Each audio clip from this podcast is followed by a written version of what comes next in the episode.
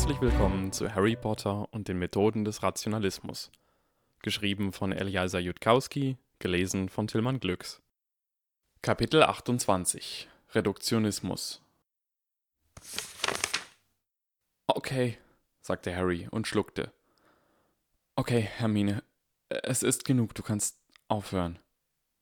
Die weiße Zuckerpille vor Hermine hatte Form oder Farbe noch immer nicht im mindesten verändert, trotzdem sie sich stärker konzentrierte, als Harry es je zuvor gesehen hatte. Mit zusammengekniffenen Augen, Schweißperlen auf ihrer Stirn und zitternder Hand, die ihren Zauberstab umklammert hielt. Hermine, hör auf! Es wird nicht funktionieren, Hermine. Wir können wohl keine Dinge erschaffen, die es noch nicht gibt. Langsam lockerte Hermines Hand ihren Griff um den Zauberstab. Ich dachte, ich hätte es gespürt, sagte sie, ihre Stimme ein bloßes Flüstern. Ich dachte, ich hätte gespürt, wie die Verwandlung beginnt. Nur für eine Sekunde. Ein Kloß saß Harry im Hals. Du hast es dir wahrscheinlich eingebildet. Zu sehr darauf gehofft. Ja, wahrscheinlich, sagte sie. Sie sah aus, als wolle sie gleich in Tränen ausbrechen. Zögernd nahm Harry seinen Druckbleistift zur Hand, langte hinüber zu dem Stück Papier mit all den ausgestrichenen Gegenständen und zog eine Linie durch den Punkt namens Heilmittel für Alzheimer.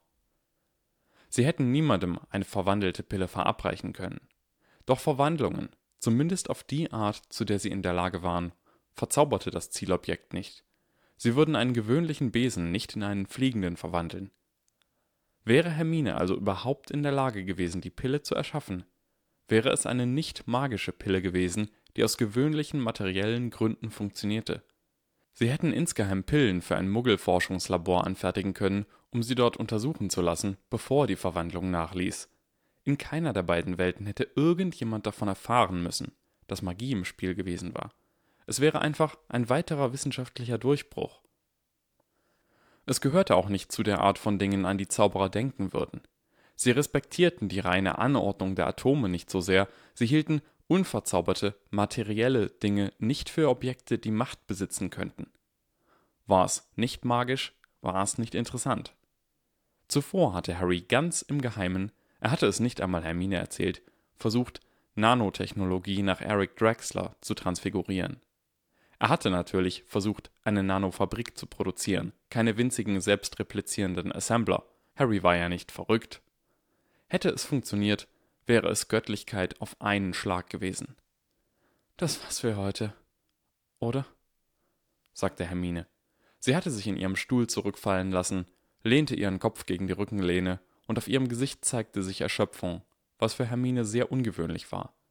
Sie tat gerne so, als kenne sie keine Grenzen, zumindest wenn Harry in der Nähe war.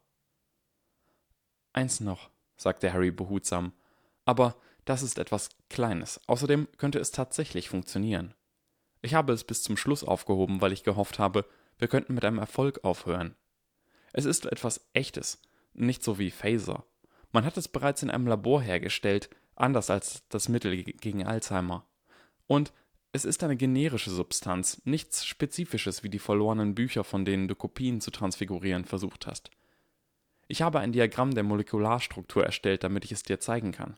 Wir wollen es nur länger machen als je zuvor und mit allen Röhren auf Linie und den Endpunkten in Diamant eingefasst.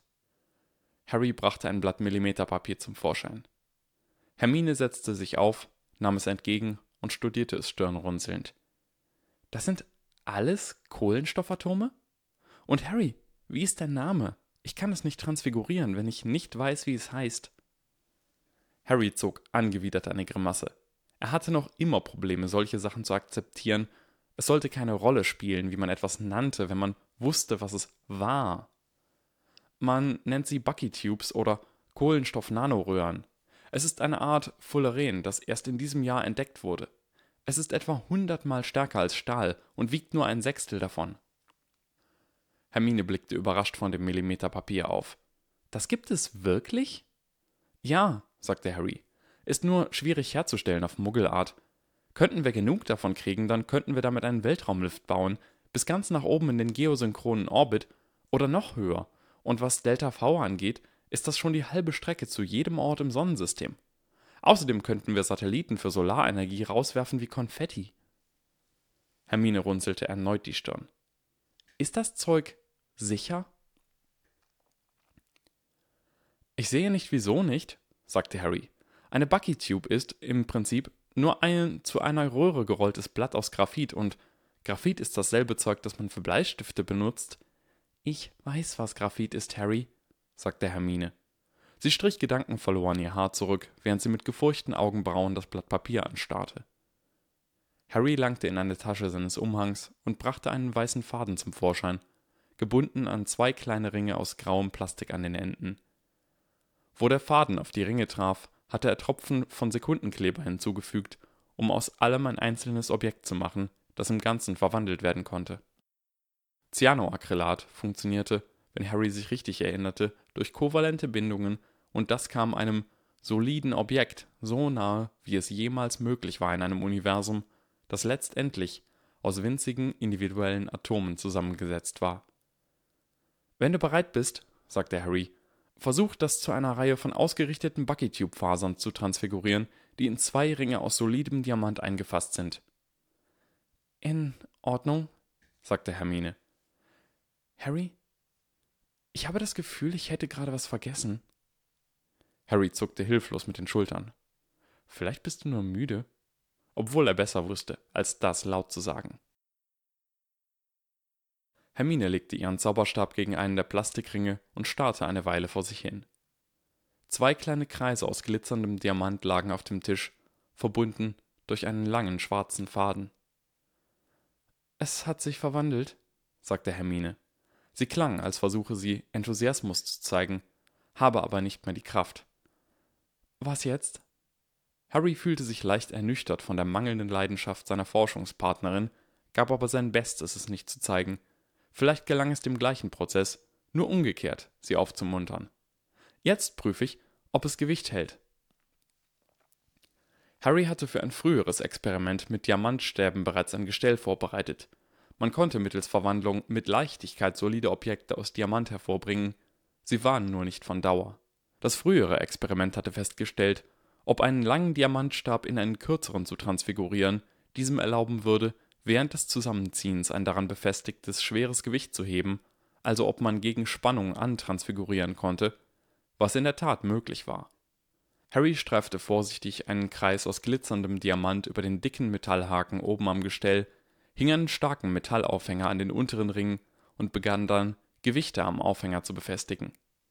Harry hatte die Weasley-Zwillinge gebeten, die Apparatur für ihn zu transfigurieren, und die Weasley-Zwillinge hatten ihn mit einem ungläubigen Blick bedacht, als könnten sie sich nicht vorstellen, für welche Art Streich er das nur wollen könnte, doch sie hatten keine Fragen gestellt. Und ihre Verwandlungen hielten, ihnen zufolge, ungefähr drei Stunden, also hatten Harry und Hermine noch eine Weile. 100 Kilogramm, sagte Harry etwa eine Minute später. Ich glaube kaum, dass ein so dünner Stahlfaden das aushalten würde. Es sollte noch viel mehr gehen, aber mehr Gewichte habe ich nicht. Die Stille dehnte sich aus. Harry richtete sich auf und ging zu ihrem Tisch zurück, setzte sich in seinen Stuhl und machte feierlich ein Häkchen neben Bucky Tubes. Na also, sagte Harry, das hat funktioniert. Es ist aber nicht wirklich nützlich, Harry, oder? sagte Hermine von dem Platz, wo sie saß, den Kopf in die Hände gestützt. Ich meine, selbst würden wir sie einem Wissenschaftler geben, könnte man aus unseren nicht lernen, wie man viele Bucky-Tubes herstellen kann. Man könnte vielleicht etwas daraus lernen, sagte Harry. Hermine, sieh dir das an. Dieser winzig kleine Faden trägt all dieses Gewicht. Wir haben gerade etwas gemacht, das kein Muggellabor hätte herstellen können. Doch jede andere Hexe könnte es sagte Hermine. Die Erschöpfung schlug sich jetzt in ihrer Stimme nieder. Harry, ich glaube, das funktioniert nicht. Du meinst unsere Beziehung? sagte Harry. Toll, machen wir Schluss. Das entlockte ihr ein schwaches Grinsen. Ich meine unsere Forschung. Oh, Hermine, wie kannst du nur? Du bist süß, wenn du gemein bist, sagte sie. Aber, Harry, das ist doch Wahnsinn. Ich bin zwölf, du bist elf. Es ist dumm zu glauben, wir würden irgendwas entdecken, was noch nie zuvor jemand herausgefunden hat. Willst du wirklich sagen, wir sollten die Enthüllung der Geheimnisse der Magie aufgeben, nachdem wir es nicht einmal einen Monat lang versucht haben? sagte Harry und versuchte eine herausfordernde Note in seine Stimme zu legen. Um ehrlich zu sein, verspürte er zum Teil dieselbe Erschöpfung wie Hermine. Keine der guten Ideen funktionierte jemals. Er hatte erst eine nennenswerte Entdeckung gemacht, das Mendelsche Muster, und davon konnte er Hermine nicht erzählen, ohne sein Versprechen an Draco zu brechen. Nein, sagte Hermine. Ihr junges Gesicht wirkte jetzt sehr ernst und erwachsen. Ich will damit sagen, wir sollten all die Magie studieren, die Zauberer bereits kennen, damit wir solche Sachen nach unserem Abschluss von Hogwarts machen können. Ähm, sagte Harry. Hermine, ich sage das nur ungern so. Aber stell dir vor, wir hätten entschieden, unsere Forschung bis später aufzuschieben, und das Erste, was wir versuchten, wäre ein Mittel für Alzheimer zu transfigurieren, und es hätte funktioniert. Wir würden uns fühlen, ich glaube, das Wort dämlich beschreibt nicht ansatzweise, wie wir uns fühlen würden.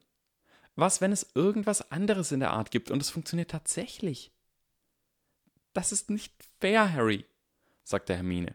Ihre Stimme zitterte, als stünde sie kurz davor, in Tränen auszubrechen.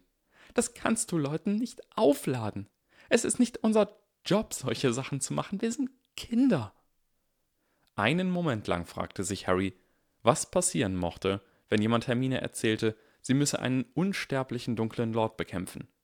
Ob sie dann zu einem jener weinerlichen, selbstmitleidigen Helden würde, von denen zu lesen Harry in seinen Büchern noch nie ausstehen konnte. Jedenfalls, sagte Hermine. Ihre Stimme bebte. Ich will das nicht mehr machen.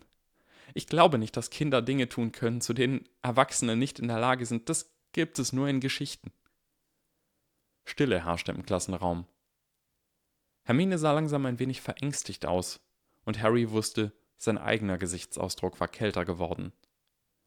Vielleicht hätte es nicht so sehr geschmerzt, wäre Harry der gleiche Gedanke nicht auch schon gekommen, dass obwohl 30 Jahre für einen wissenschaftlichen Durchbruch alt sein mochten und 20 etwa richtig, obwohl es Leute gab, die mit 17 einen Doktorgrad erwarben und 14-jährige Erben, die große Könige und Generäle gewesen waren, es nicht wirklich irgendwen gab, der es mit elf in die Geschichtsbücher geschafft hatte.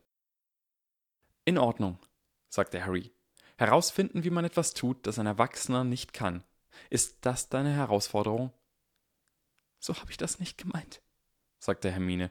Ihre Stimme erklang als ängstliches Flüstern. Mit einem Aufwand riss Harry seinen Blick von Hermine los. Ich bin nicht wütend auf dich, sagte Harry.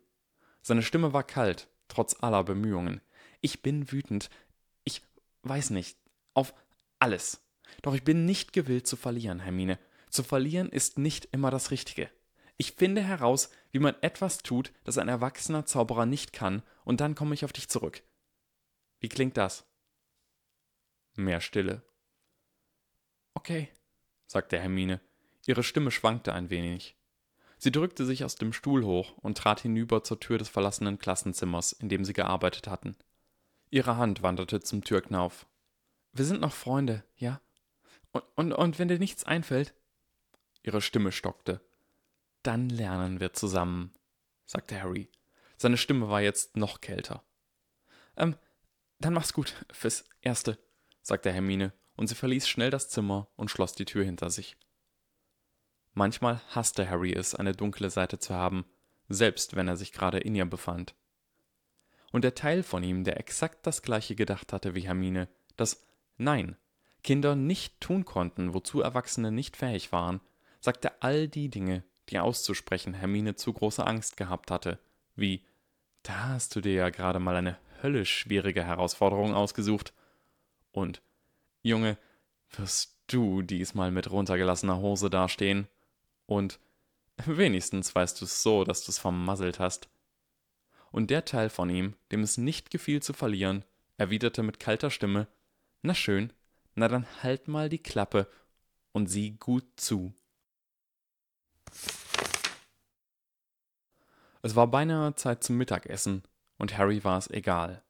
Er hatte sich nicht einmal die Mühe gemacht, einen Müsliriegel aus seinem Beutel zu schnappen. Sein Magen konnte ein wenig Hunger ertragen. Die Zaubererwelt war winzig.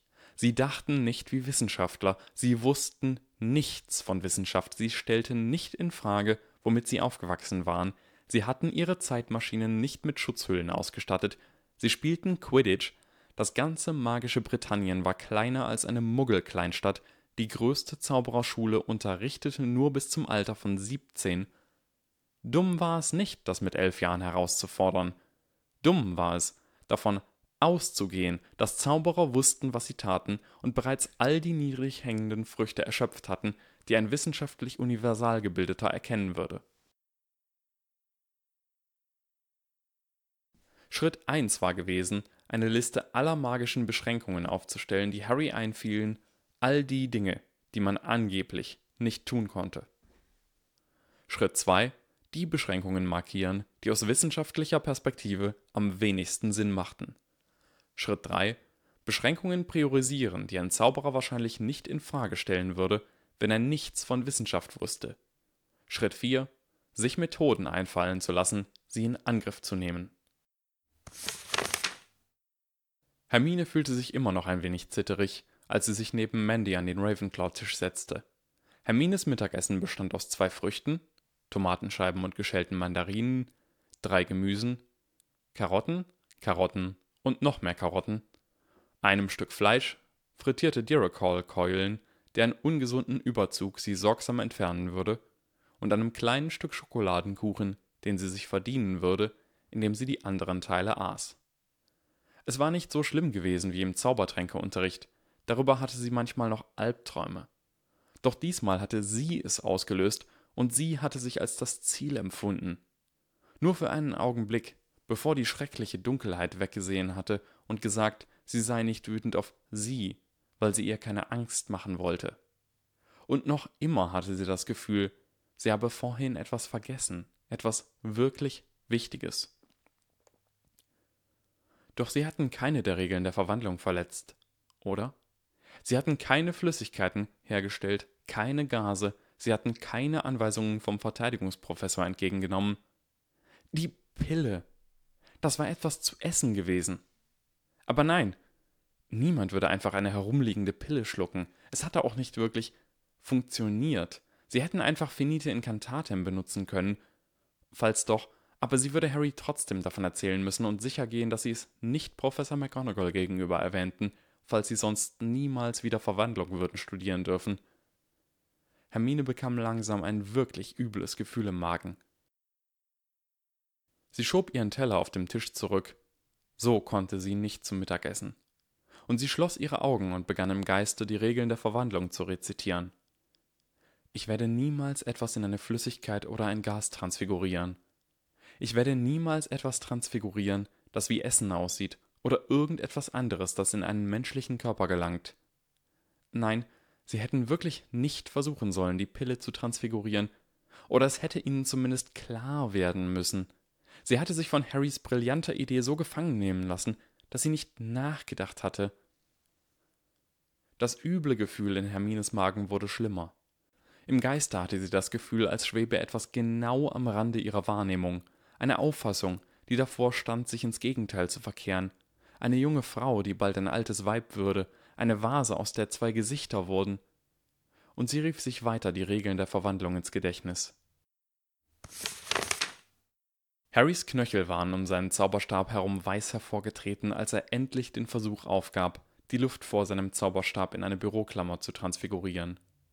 Es wäre natürlich nicht sicher gewesen, eine Büroklammer in Gas zu transfigurieren, doch Harry sah keinen Grund, warum es andersherum unsicher sein sollte. Es sollte nur einfach nicht möglich sein. Aber warum nicht? Luft war eine ebenso reale Substanz wie alles andere. Nun, vielleicht machte diese Beschränkung Sinn. Luft war unorganisiert, alle Moleküle veränderten ständig ihre Beziehung zueinander. Vielleicht konnte man der Substanz keine neue Form aufprägen, wenn sie nicht lange genug stillhielt, um sie zu meistern, obwohl die Atome in Feststoffen eigentlich ebenso ständig vibrierten. Umso mehr Harry scheiterte, desto mehr fühlte er die Kälte, und umso klarer schien alles zu werden. Okay, das nächste auf der Liste. Man konnte nur ganze Objekte im Ganzen transfigurieren. Man konnte kein halbes Streichholz in eine Nadel verwandeln, es musste das ganze Ding sein. Damals, als Harry von Draco in dem Klassenraum eingesperrt worden war, war das der Grund gewesen, weshalb er nicht einfach einen dünnen, zylindrischen Querschnitt der Wände zu Schwamm transfigurieren und einen Steinbrocken herausstoßen konnte, der groß genug war, dass er durch das Loch passte. Er hätte der gesamten Wand eine neue Form aufprägen müssen und vielleicht dem ganzen Abschnitt von Hogwarts, nur um diesen kleinen Querschnitt zu verändern. Und das war lächerlich. Dinge waren aus Atomen gemacht. Lauter winzig kleine Pünktchen. Es gab keinen Zusammenhang, es gab keine Solidität, nur elektromagnetische Kräfte, die die kleinen Pünktchen miteinander verbunden hielten. Mandy Brocklehurst hielt inne, mit der Gabel auf dem Weg zum Mund. Ha, sagte sie zu Sue Lee, die dem jetzt leeren Platz neben ihr gegenüber saß. Was ist denn in Hermine gefahren? Harry wollte seinen Radierer am liebsten umbringen. Er hatte versucht, einen einzigen Flecken auf dem pinken Rechteck in Stahl zu verwandeln, unabhängig vom Rest des Gummis, und der Radierer war nicht kooperativ. Es musste eine gedankliche Beschränkung sein, keine reale. Musste. Dinge waren aus Atomen gemacht und jedes Atom war ein kleines separates Ding. Atome wurden zusammengehalten von einem Quantennebel aus geteilten Elektronen für kovalente Bindungen oder manchmal auch nur Magnetismus auf kurze Distanz für ionische Bindungen oder van der Waals-Kräfte. Wenn man es so betrachtete, waren die Protonen und Neutronen in den Atomkernen winzig separate Dinge. Die Quarks in den Protonen und Neutronen waren winzige separate Dinge. Es existierte einfach nichts in der Realität, der Welt da draußen, das der menschlichen Wahrnehmung solider Objekte entsprach. Es waren alles nur kleine Pünktchen. Und freie Verwandlung war im Grunde eine rein geistige Angelegenheit, nicht wahr? Keine Worte, keine Gesten, nur das reine Konzept der Form, strikt getrennt von Substanz, der Substanz aufgeprägt, unabhängig von ihrer Form gedacht. Das und der Zauberstab und was immer es war, was einen zum Zauberer machte. Die Zauberer konnten keine Teile von Dingen transfigurieren, konnten nur transfigurieren, was ihr Geist als Ganzes erfasste, weil sie es nicht in den Knochen spürten, dass es alles nur Atome waren bis ganz nach unten. Harry hatte sich, so sehr er nur konnte, auf dieses Wissen konzentriert, den wahren Fakt, dass der Radierer nur eine Ansammlung von Atomen war, alles nur eine Ansammlung von Atomen war und die Atome des kleinen Fleckens, den er zu transfigurieren versuchte, eine ebenso gültige Ansammlung bildeten wie jede andere Ansammlung, die ihm einfallen mochte. Und Harry war noch immer nicht in der Lage gewesen, den einzelnen Teil des Radierers zu verändern. Die Verwandlung führte einfach nirgendwo hin. Das war lächerlich. Harrys Knöchel schlossen sich erneut weiß hervortretend um seinen Zauberstab. Er war es leid, experimentelle Resultate zu erhalten, die keinen Sinn ergaben. Vielleicht hielt die Tatsache, dass irgendein Teil seines Geistes noch immer in Begriffen von Objekten dachte, die Verwandlung davon ab, durchzugehen. Er hatte an eine Ansammlung von Atomen gedacht, die ein Radierer war. Er hatte an eine Ansammlung von Atomen gedacht, die ein kleiner Flecken war. Zeit, einen Gang höher zu schalten. Harry presste seinen Zauberstab stärker gegen den winzigen Abschnitt des Radierers und versuchte, die Illusion zu durchblicken, die Nichtwissenschaftler für die Realität hielten, die Welt von Schreibpulten und Stühlen, von Luft und Radierern und Menschen. Wenn man durch einen Park spazierte, war die immersive Welt, die einen umgab, etwas, das im eigenen Gehirn als Muster feuernder Neuronen existierte. Der Eindruck eines strahlend blauen Himmels war nichts, was sich hoch über einem befand, es war etwas im eigenen visuellen Kortex und der visuelle Kortex befand sich im hinteren Teil des eigenen Gehirns.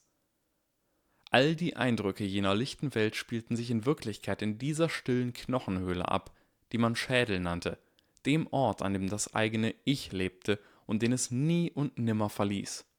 Wollte man wirklich jemandem Hallo sagen, der tatsächlichen Person, dann schüttelte man ihm nicht die Hand. Man klopfte sanft an seinen Schädel und sagte, hey, wie geht's dir da drin? Das war es, was Menschen ausmachte, wo sie wirklich lebten.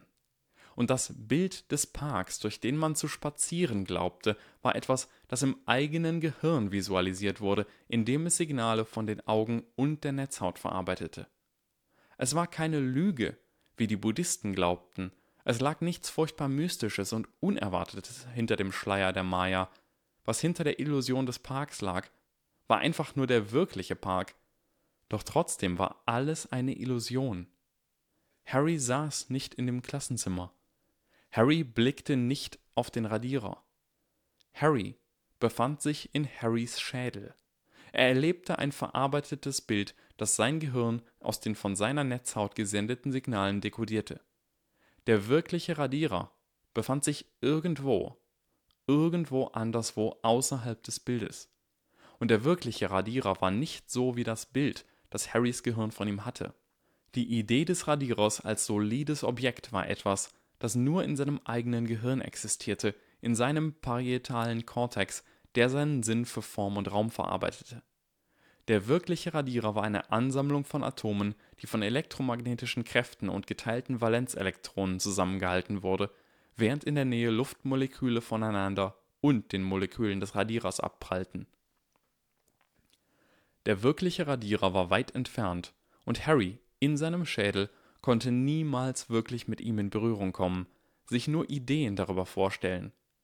Doch sein Zauberstab hatte die Macht, er konnte Dinge da draußen in der Realität verändern. Es war nur Harrys eigene Voreingenommenheit, die ihn einschränkte. Irgendwo hinter dem Schleier der Maya berührte die Wahrheit hinter Harrys Konzept Mein Zauberstab die Ansammlung von Atomen, von denen Harrys Geist als ein Flecken auf dem Radierer dachte, und wenn dieser Zauberstab die Ansammlung von Atomen verändern konnte, die Harry als den ganzen Radierer betrachtete, dann gab es absolut keinen Grund, warum er die andere Ansammlung nicht ebenfalls verändern konnte. Die Verwandlung ging immer noch nicht durch. Harry biss die Zähne zusammen und schaltete noch einen Gang höher. Das Konzept, das Harrys Geist von dem Radierer als solidem Objekt hatte, war offensichtlich Unsinn. Es war eine Karte, die dem Territorium nicht entsprach, niemals entsprechen konnte. Menschliche Wesen erstellten ihr Modell der Welt mit Hilfe vielschichtiger Organisationsebenen. Sie hatten separate Ansichten darüber, wie Länder funktionierten, wie Menschen funktionierten, wie Organe funktionierten, wie Zellen funktionierten, wie Moleküle funktionierten, wie Quarks funktionierten. Wenn Harrys Gehirn über Radierer nachdenken musste, dächte es an die Regeln, denen Radierer gehorchten, wie Radierer können Bleistiftstriche entfernen. Nur wenn Harrys Gehirn vorhersagen musste, was auf der niedrigeren chemischen Ebene geschah, nur dann würde Harrys Gehirn anfangen, als sei es ein separater Fakt, über Radierermoleküle nachzudenken. Doch das alles war nur im Geiste. Harrys Geist mochte separate Ansichten haben über die Regeln, denen Radierer gehorchten, doch Radierer gehorchten keinem separaten physikalischen Gesetz. Harrys Geist erstellte sein Modell der Realität mit Hilfe mehrerer Organisationsebenen, mit verschiedenen Ansichten über jede Ebene. Doch das alles lag nur in der Karte. Das wahre Territorium entsprach dem nicht. Die Realität selbst kannte nur eine einzige Organisationsebene, die Quarks, ein einheitlicher Prozess niedrigster Ordnung, der mathematisch simplen Regeln gehorchte. Oder zumindest war es das, was Harry geglaubt hatte, bevor er von Magie selbst erfahren hatte, aber der Radierer war nicht magisch. Und selbst wäre der Radierer magisch gewesen, war die Vorstellung, es könne tatsächlich ein einzelner solider Radierer existieren, einfach unmöglich. Dinge wie Radierer konnten keine grundlegenden Bestandteile der Realität sein, sie waren zu groß und kompliziert, um Atome zu sein, sie mussten aus Teilen bestehen. Es konnte keine Dinge geben, die fundamental kompliziert waren. Der implizite Glaube, den Harrys Gehirn an den Radierer als einzelnes solides Objekt hatte, war nicht nur falsch, es war eine Verwechslung von Karte und Territorium. Der Radierer existierte nur als separates Konzept in Harrys mehrschichtigem Modell der Welt, nicht als separates Element einer einschichtigen Realität.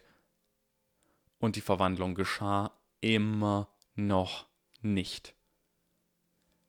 Harry atmete schwer, Fehlgeschlagene Verwandlung war beinahe ebenso erschöpfend wie erfolgreiche Verwandlung, aber verdammt sollte er sein, wenn er jetzt aufgab.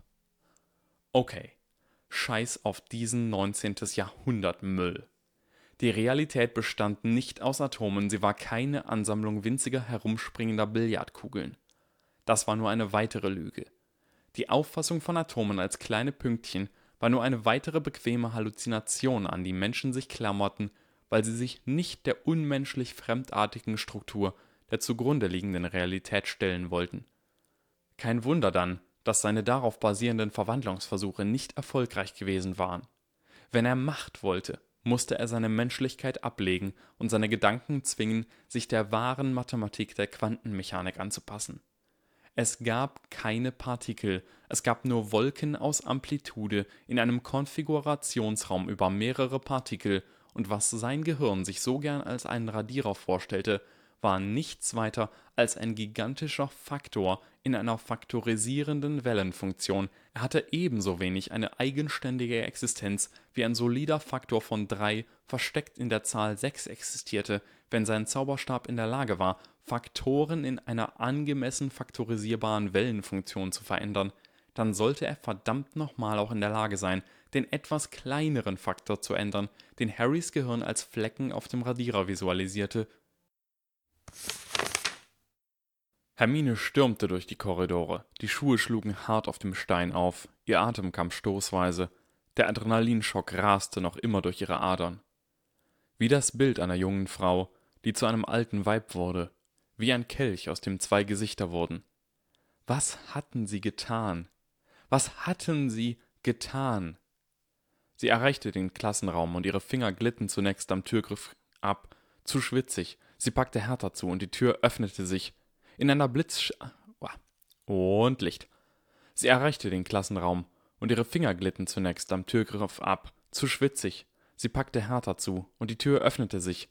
In einer blitzartigen Einschätzung erblickte sie Harry, der ein kleines pinkes Rechteck auf dem Tisch vor ihm anstarrte, während ein paar Schritte entfernt der winzige schwarze Faden, aus der Entfernung fast unsichtbar, all das Gewicht trug. Harry, raus aus dem Klassenraum! Der reine Schock zeigte sich auf Harrys Gesicht, und er stand so schnell auf, dass er fast gestürzt wäre, hielt nur inne, um das kleine pinke Rechteck vom Tisch zu klauben, und er platzte aus der Tür, sie war bereits beiseite getreten, den Zauberstab schon in der Hand, hob ihn und zielte auf den Faden. Finite incantatem! Und Hermine warf die Tür wieder zu, genau als der ohrenbetäubende Krach von 100 Kilogramm fallenden Metalls aus dem Inneren erklang. Sie keuchte, schnappte nach Luft Sie war ohne anzuhalten den ganzen Weg hierher gerannt, sie war schweißgebadet und ihre Beine und Schenkel brannten wie lodernde Flammen. Sie hätte Harrys Fragen um alle Galeonen der Welt nicht beantworten können. Hermine blinzelte und stellte fest, dass ihre Beine nachgegeben hatten und Harry sie aufgefangen hatte und sie jetzt sanft zu Boden ließ. Gesund, brachte sie flüsternd hervor. Was? sagte Harry und sah blasser aus, als sie ihn je zuvor gesehen hatte. Fühlst du dich gesund? Harry sah noch verängstigter aus, als die Frage langsam sackte. Ich. ich glaube, ich habe keine Symptome. Hermine schloss für einen Moment die Augen. Gut, flüsterte sie. Atem. Holen. Das dauerte eine Weile. Harry sah immer noch verängstigt aus. Das war auch gut. Vielleicht lernte er was draus. Hermine langte in den Beutel, den Harry ihr gekauft hatte, flüsterte Wasser durch ihre raue Kehle, nahm die Flasche heraus und trank in großen Schlucken. Und dann dauerte es noch immer eine Weile, bevor sie wieder sprechen konnte. Wir haben die Regeln gebrochen, Harry, sagte sie mit heiserer Stimme. Wir haben die Regeln gebrochen. Ich, schluckte Harry. Ich verstehe immer noch nicht wie. Ich habe darüber nachgedacht, aber ich fragte, ob die Verwandlung sicher sei, und du hast mir geantwortet. Eine Pause entstand. Das war's? sagte Harry. Sie hätte schreien können. Harry, begreifst du nicht? sagte sie. Es ist aus winzigen Fasern gemacht. Was, wenn es sich aufdröselt? Wer weiß, was hätte schiefgehen können? Wir haben Professor McGonagall nicht gefragt. Verstehst du nicht, was wir getan haben? Wir haben experimentiert mit Verwandlung. Wir haben experimentiert mit Verwandlung. Eine weitere Pause. Richtig, sagte Harry langsam. Das ist wahrscheinlich eins dieser Dinge, das sie einem nicht einmal verbieten, weil es zu offensichtlich ist. Teste keine brillanten Ideen für Verwandlung ganz allein in einem ungenutzten Klassenraum, ohne irgendeinen Professor zu konsultieren. Du hättest uns umbringen können, Harry. Hermine wusste, es war nicht fair. Sie hatte den Fehler auch gemacht, aber sie war immer noch wütend auf ihn. Er klang immer so zuversichtlich und das hatte sie in seinem Kielwasser mitgezogen. Wir hätten Professor McGonagalls weiße Weste ruinieren können. Ja, sagte Harry. Davon erzählen wir ihr besser nichts, oder? Wir müssen aufhören, sagte Hermine. Wir müssen damit aufhören, oder uns passiert noch was. Wir sind zu jung, Harry, wir können das nicht tun, noch nicht. Ein schwaches Grinsen huschte über Harrys Gesicht. Ähm, also, da liegst du irgendwie falsch. Und er hielt ihr ein kleines pinkes Rechteck entgegen, einen Radiergummi mit einem hellen metallenen Flecken darauf. Hermine starrte ihn verwirrt an. Quantenmechanik reichte nicht aus, sagte Harry. Ich musste bis ganz runter zu zeitloser Physik, bevor es klappte, musste es so betrachten, dass der Zauberstab eine Verbindung zwischen verschiedenen vergangenen und zukünftigen Realitäten schafft, anstatt irgendetwas über Zeit zu verändern. Aber ich hab's geschafft, Hermine. Ich habe hinter die Illusion von Objekten geblickt, und ich wette, es gibt nicht einen anderen Zauberer auf der Welt, der das gekonnt hätte. Selbst wenn ein Muggelgeborener von zeitlosen Formulierungen der Quantenmechanik wüsste, es wäre nur eine seltsame Idee über fernes, seltsames Quantenzeugs, man würde nicht verstehen, dass es die Realität ist, nicht akzeptieren, dass die Welt, die man kennt, nur eine Halluzination ist. Ich habe einen Teil des Radierers verwandelt, ohne das ganze Ding zu verwandeln. Hermine hob ihren Zauberstab erneut, deutete damit auf den Radierer. Für einen Augenblick zeigte sich Ärger auf Harrys Gesicht, doch er unternahm nichts, um sie aufzuhalten. Finite incantatem, sagte Hermine. Sprich mit Professor McGonagall, bevor du es nochmal versuchst. Harry nickte, doch sein Gesicht war immer noch leicht verkniffen. Und wir müssen trotzdem aufhören, sagte Hermine. Warum? Sagte Harry. Verstehst du nicht, was das bedeutet, Hermine? Die Zauberer wissen nicht alles. Es gibt zu wenige von ihnen, noch weniger, die irgendwas von Wissenschaft verstehen. Sie haben die niedrig hängenden Früchte noch nicht erschöpft. Es ist nicht sicher, sagte Hermine. Wenn wir neue Dinge herausfinden können, ist es sogar noch weniger sicher. Wir sind zu jung. Wir haben schon einen großen Fehler gemacht. Beim nächsten Mal könnten wir einfach sterben. Dann zuckte Hermine zusammen. Harry wandte den Blick von ihr ab und atmete langsam und tief durch. Bitte, versuch es nicht allein, Harry, sagte Hermine mit bebender Stimme. Bitte. Bitte zwing mich nicht zu entscheiden, ob ich es Professor Flitwick sagen soll. Aber das sprach sie nicht aus. Eine lange Pause entstand. Du willst also, dass wir lernen, sagte Harry. Sie spürte, wie er versuchte, den Ärger aus seiner Stimme zu verbannen. Nur lernen. Hermine war nicht sicher, ob sie etwas sagen sollte, doch wie du ähm, zeitlose Physik gelernt hast, richtig? Harry blickte sie wieder an. Was du da gemacht hast, sagte Hermine zaghaft, es hatte nichts mit unseren Experimenten zu tun, nicht wahr? Du konntest es tun, weil du eine Menge Bücher gelesen hast. Harry öffnete den Mund und schloss ihn dann wieder. Ein frustrierter Ausdruck lag auf seinem Gesicht. In Ordnung, sagte Harry. Wie wär's damit? Wir lernen, und wenn mir etwas einfällt, das wirklich scheint, als wäre es einen Versuch wert, versuchen wir es, nachdem ich einen Professor frage. Okay, sagte Hermine. Sie fiel nicht um vor Erleichterung, aber nur, weil sie bereits saß. Sollen wir zum Mittagessen? Sagte Harry vorsichtig. Hermine nickte. Ja, Mittagessen klang gut. Wirklich, diesmal. Sie begann sich vorsichtig vom Steinboden hochzustemmen, verzog das Gesicht, als ihr Körper protestierte. Harry richtete den Zauberstab auf sie und sagte Vengadium Leviosa. Hermine blinzelte, als das massive Gewicht, das auf ihren Beinen lastete, zu etwas Erträglichem schwand. Ein schiefes Lächeln fuhr über Harrys Gesicht.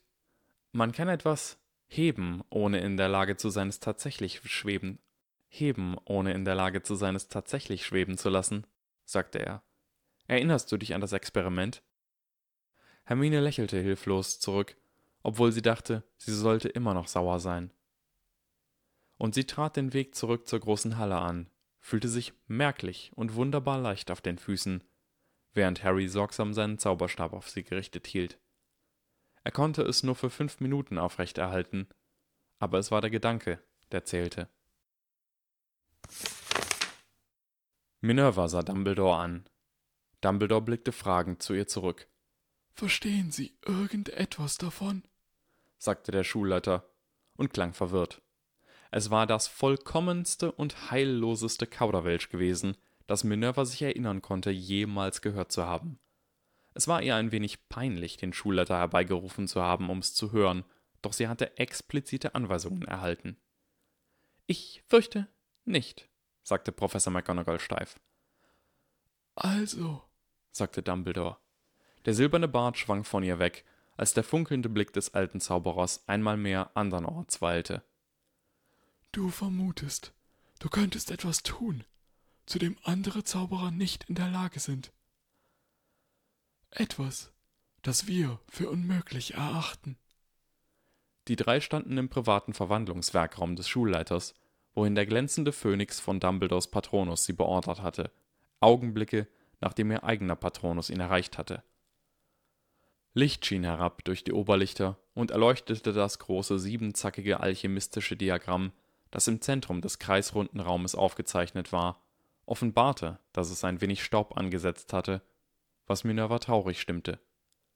Verwandlungsforschung war eine von Dumbledores großen Freuden, und sie hatte gewusst, dass er jüngst unter Zeitdruck gestanden hatte, doch nicht, wie sehr. Und nun würde Harry Potter noch mehr von der Zeit des Schulleiters verschwenden. Doch das konnte sie sicherlich Harry nicht zum Vorwurf machen. Er hatte das Richtige getan, indem er zu ihr gekommen war, um zu berichten, ihm sei eine Idee für etwas gekommen, das in der Verwandlung bislang für unmöglich gehalten wurde, und sie hatte ihrerseits exakt das getan, was ihr aufgetragen worden war. Sie hatte Harry angewiesen, Stillschweigen zu bewahren und nichts mit ihr zu sprechen, bis sie den Schulleiter kontaktiert hätte und sie zu einer sicheren Örtlichkeit gewechselt wären. Hätte Harry von vornherein gesagt, was genau er zu tun können glaubte, hätte sie sich nicht bemüht. Sehen Sie, ich weiß, es ist schwer zu erklären, sagte Harry ein wenig verlegen. Es läuft darauf hinaus, dass was Sie glauben mit dem in Konflikt steht, was Wissenschaftler glauben, in einem Fall, bei dem ich ehrlich gesagt erwarte, dass Wissenschaftler mehr wissen als Zauberer. Minerva hätte laut geseufzt, wenn Dumbledore die ganze Sache nicht so ernst genommen hätte. Harrys Idee entstammte simpler Unwissenheit, nichts weiter.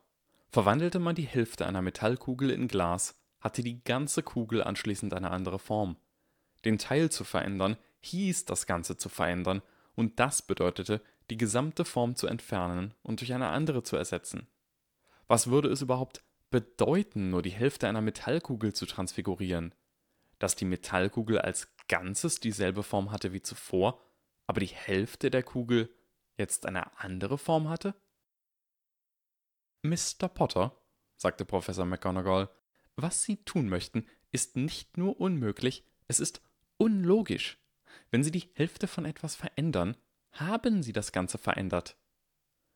In der Tat, sagte Dumbledore. Doch Harry ist der Held. Also mag er in der Lage sein, Dinge zu bewerkstelligen, die logisch unmöglich sind. Minerva hätte mit den Augen gerollt, wäre sie nicht seit langem schon dagegen abgestumpft. Angenommen, es wäre möglich, sagte Dumbledore. Fällt Ihnen irgendein Grund ein, weshalb die Resultate sich in irgendeiner Weise von denen einer gewöhnlichen Verwandlung unterscheiden würden? Minerva runzelte die Stirn. Die Tatsache, dass das Konzept buchstäblich unvorstellbar war, stellte sie vor einige Probleme, doch sie versuchte es als gegeben hinzunehmen. Eine Verwandlung, die nur der Hälfte einer Metallkugel aufgeprägt wurde? Seltsame Dinge geschehen an der Verbindungsstelle, sagte Minerva. Doch das sollte sich nicht vom Transfigurieren des Objektes als Ganzes unterscheiden, in eine Form mit zwei verschiedenen Teilen. Dumbledore nickte. Das war auch mein Gedanke. Und Harry, wenn deine Theorie korrekt ist, impliziert sie. Das, was du tun willst, genau wie jede andere Verwandlung abläuft, nur auf einen Teil des Gegenstandes angewendet, anstatt auf das Ganze? Überhaupt keine Änderungen. Ja, sagte Harry bestimmt. Nur darum geht es. Dumbledore blickte wieder zu ihr. Minerva, fällt Ihnen irgendein irgendwie gearteter Grund ein, weshalb das gefährlich sein sollte? Nein, sagte Minerva, nachdem sie ihr Gedächtnis zu Ende durchstöbert hatte. Mir ebenso wenig, sagte der Schulleiter. In Ordnung.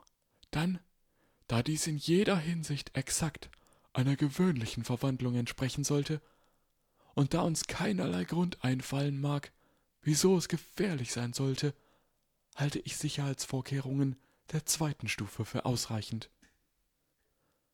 Minerva war überrascht, doch sie wandte nichts dagegen ein. Dumbledore war bei weitem der Erfahrenere, was Verwandlung betraf, und er hatte sich buchstäblich an tausenden neuen Verwandlungen versucht, ohne jemals eine zu niedrige Sicherheitsstufe gewählt zu haben. Er hatte Verwandlungen im Kampf eingesetzt, und er war noch am Leben. Wenn der Schulleiter die zweite Sicherheitsstufe für ausreichend hielt, dann war sie ausreichend. Dass Harry mit Sicherheit scheitern würde, war, natürlich, vollkommen irrelevant. Die beiden begannen, die Schutz- und Aufspürzauber in Kraft zu setzen. Das wichtigste Sicherheitsnetz war dasjenige, welches sicherstellte, dass kein verwandeltes Material in die Luft gelangt war. Harry würde in einem separaten Kraftfeld mit eigener Luftversorgung angeschlossen, nur um sicher zu gehen. Nur sein Zauberstab würde den Schild verlassen dürfen, und der Übergang war eng gestrickt. Sie befanden sich in Hogwarts, also konnten sie nicht jegliches Material, das Anzeichen von spontaner Verbrennung zeigte, automatisch hinausapparieren, doch sie konnten es fast ebenso schnell zu einem der Oberlichter hinaus befördern, aus welchem Grund auch alle Fenster nach außen hin zu öffnen waren. Harry selbst würde beim ersten Anzeichen von Problemen zu einem anderen Oberlicht hinaus befördert. Harry beobachtete ihre Arbeiten mit leicht verängstigtem Gesichtsausdruck. Seien Sie unbesorgt, sagte Professor McGonagall mitten in ihrer Beschwörung. Dies wird nahezu sicher nicht notwendig sein, Mr. Potter. Erwarteten wir, dass etwas schiefginge, würde Ihnen nicht erlaubt, es zu versuchen. Es sind lediglich die üblichen Vorsichtsmaßnahmen für jede Verwandlung, die zuvor noch niemand versucht hat. Harry schluckte und nickte. Und wenige Minuten später war Harry in einem Sicherheitsstuhl geschnallt und sein Zauberstab ruhte auf der Metallkugel, welche, basierend auf seinen aktuellen Testresultaten, zu groß für ihn hätte sein sollen, als dass er sie in weniger als 30 Minuten transfigurieren könnte. Und wenige Minuten danach lehnte Minerva an einer Wand und fühlte sich einer Ohnmacht nahe. Ein kleiner Flecken Glas war auf der Kugel erschienen, wo Harrys Zauberstab geruht hatte. Harry sagte nicht, ich hab's Ihnen doch gesagt, doch der selbstzufriedene Ausdruck auf seinem verschwitzten Gesicht sprach für sich selbst. Dumbledore wirkte Analysezauber auf die Kugel sah von Moment zu Moment erstaunter aus. Dreißig Jahre schienen von seinem Gesicht abgefallen. Faszinierend, sagte Dumbledore. Genau, wie er gesagt hat. Er hat einfach einen Teil des Gegenstandes verwandelt, ohne das Ganze zu transfigurieren. Du sagst, es ist wirklich nur eine gedankliche Beschränkung, Harry? Ja, sagte Harry, aber eine tiefgreifende, nur zu wissen, dass es eine gedankliche Beschränkung sein musste, genügte nicht.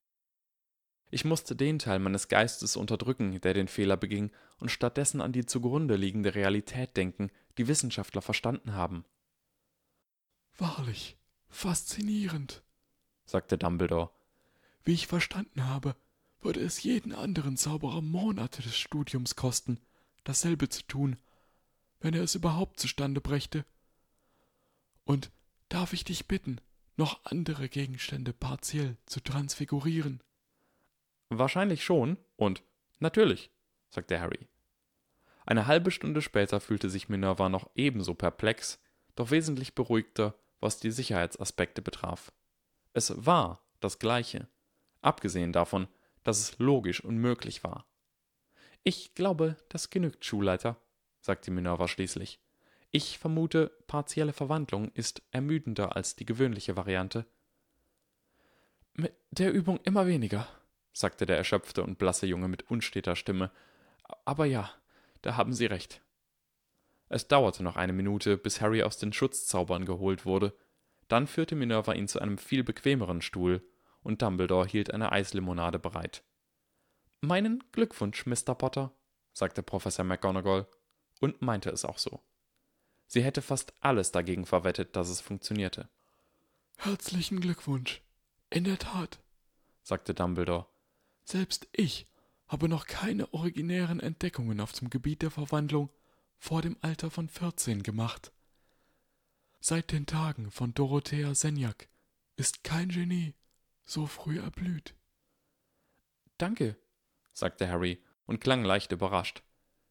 Nichtsdestotrotz, sagte Dumbledore nachdenklich, hielte ich es für äußerst weise, dieses glückliche Ereignis als Geheimnis zu bewahren, zumindest einstweilen, Harry. Hast du deine Idee mit irgendeiner anderen Person diskutiert, bevor du mit Professor McGonagall gesprochen hast? Es herrschte Stille. Ähm, sagte Harry. Ich will ja niemand der Inquisition übergeben, aber ich habe es einer anderen Schülerin erzählt. Das Wort explodiert fast von Professor McGonagalls Lippen. Was? Sie haben eine völlig neue Form der Verwandlung mit einer Schülerin diskutiert, bevor Sie eine anerkannte Autoritätsperson konsultiert haben. Haben Sie eine Vorstellung davon, wie verantwortungslos das war? Es tut mir leid, sagte Harry. Es war mir nicht bewusst. Der Junge sah angemessen verängstigt aus, und Minerva spürte, wie sie sich etwas entspannte. Immerhin verstand Harry, wie töricht er gewesen war. Du musst Miss Granger zur Verschwiegenheit verpflichten, sagte Dumbledore ernst. Und erzähle es niemandem sonst, wenn du keinen wirklich guten Grund dafür hast und er es nicht ebenfalls geschworen hat. Ah, warum? sagte Harry. Das fragte Minerva sich ebenfalls. Einmal mehr dachte der Schulleiter zu weit voraus, als dass sie hätte mithalten können. Weil du etwas tun kannst, von dem sonst niemand glauben wird, dass du dazu fähig bist, sagte Dumbledore. Etwas vollkommen Unerwartetes. Es mag sich als dein kritischer Vorteil erweisen, Harry, und wir müssen ihn bewahren. Bitte, vertrau mir in der Sache. Professor McGonagall nickte. Ihr gefasster Gesichtsausdruck offenbarte nichts von ihrer inneren Verwirrung. Bitte tun Sie es, Mr. Potter, sagte sie. In Ordnung, sagte Harry langsam. Sobald wir deine Aufzeichnungen vollständig ausgewertet haben, fügte Dumbledore hinzu, ist es dir gestattet, dich in partieller Verwandlung zu üben, ausschließlich von Glas zu Stahl und Stahl zu Glas, mit Miss Granger als Beobachterin.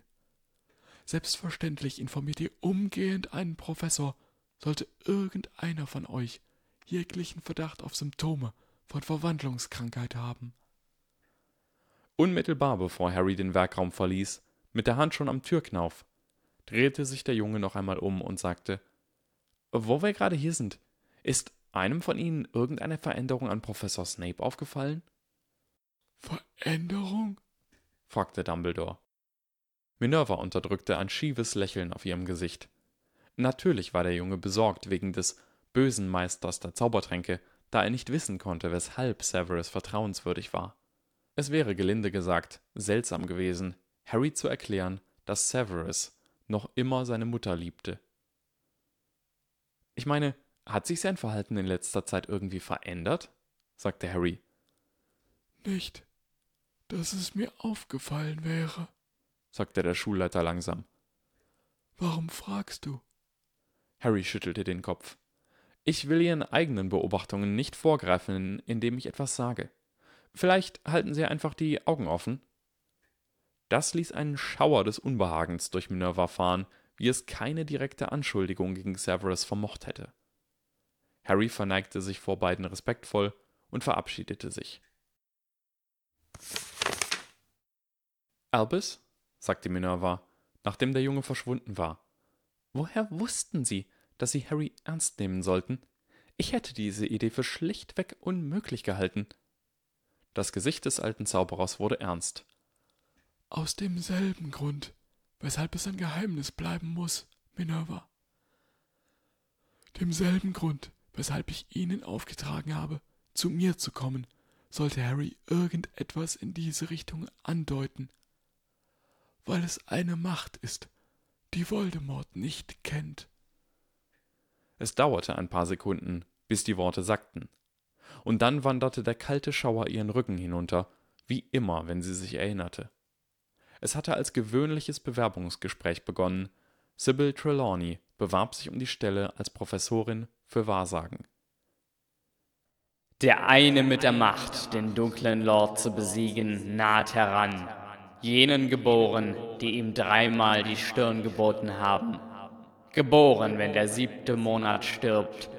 Und der dunkle Lord wird ihn als sich ebenbürtigen kennzeichnen. Aber er wird eine Macht besitzen, die der dunkle Lord nicht kennt. Und der eine muss den anderen zerstören, auf das nicht mehr als ein Überrest von ihm bleibe. Denn jene zwei ungleichen Geister können nicht in derselben Welt existieren. Jene grauenvollen Worte, gesprochen mit jener furchtbaren, donnernden Stimme, schienen nicht zu passen auf etwas wie partielle Verwandlung. Nun, vielleicht nicht, sagte Dumbledore auf Minervas Versuch hin zu erklären. Ich gestehe, ich hatte auf etwas gehofft, das bei der Suche nach Voldemorts Horcrux helfen würde, wo immer er ihn versteckt haben mag. Aber der alte Zauberer zuckte mit den Schultern. Prophezeiungen sind eine verzwickte Angelegenheit, Minerva, und es ist besser, kein Risiko einzugehen. Die kleinste Sache mag sich als entscheidend erweisen, wenn sie unerwartet bleibt.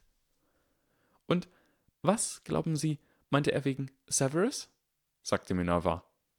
Da habe ich keine Ahnung, seufzte Dumbledore.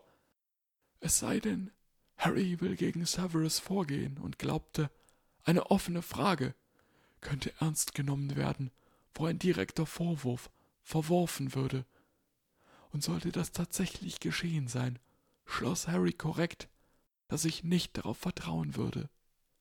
Halten wir einfach Ausschau, ohne vorschnell zu urteilen, wie er sagt. Nachspiel 1 ähm, Hermine, sagte Harry mit sehr kleiner Stimme. Ich äh, glaube, ich schulde dir eine wirklich, wirklich, wirklich große Entschuldigung. Nachspiel 2 Alyssa Cornwoods Augen waren leicht glasig, als sie den Meister der Zaubertränke betrachtete, wie er der Klasse eine strenge Predigt hielt, eine kleine bronzene Bohne emporhaltend und irgendetwas erzählend über schreiende Pfützen aus menschlichem Fleisch. Schon seit Beginn des Schuljahres hatte sie Schwierigkeiten, in Zaubertränke zuzuhören. Sie starrte weiter ihren furchtbaren, gemeinen, schmierigen Professor an und fantasierte von speziellen Stunden des Nachsitzens. Irgendetwas stimmte mit ihr wahrscheinlich ganz und gar nicht, aber sie schien einfach nicht damit aufhören zu können. Au! sagte Alyssa dann. Snape hatte die bronzene Bohne gerade zielsicher gegen Alissas Stirn schnipsen lassen. Miss Cornfoot, sagte der Meister der Zaubertränke mit schneidender Stimme, dies ist ein heikler Zaubertrank, und wenn Sie nicht aufpassen können, werden Sie Ihre Klassenkameraden verletzen, nicht nur sich selbst. Ich sehe Sie nach dem Unterricht. Die letzten sechs Worte waren überhaupt nicht hilfreich, doch sie strengte sich noch mehr an und schaffte es, durch die Stunde zu kommen, ohne irgendjemanden zu schmelzen. Nach dem Unterricht trat Alissa vor den Schreibtisch. Ein Teil von ihr wollte einfach demütig mit beschämtem Gesichtsausdruck und reuevoll hinter dem Rücken verschränkten Händen dastehen, nur für den Fall, doch eine leise innere Stimme sagte ihr, das könnte eine schlechte Idee sein. Also stand sie stattdessen einfach mit neutralem Gesichtsausdruck dort, mit für eine junge Dame sehr angemessener Haltung und sagte Professor?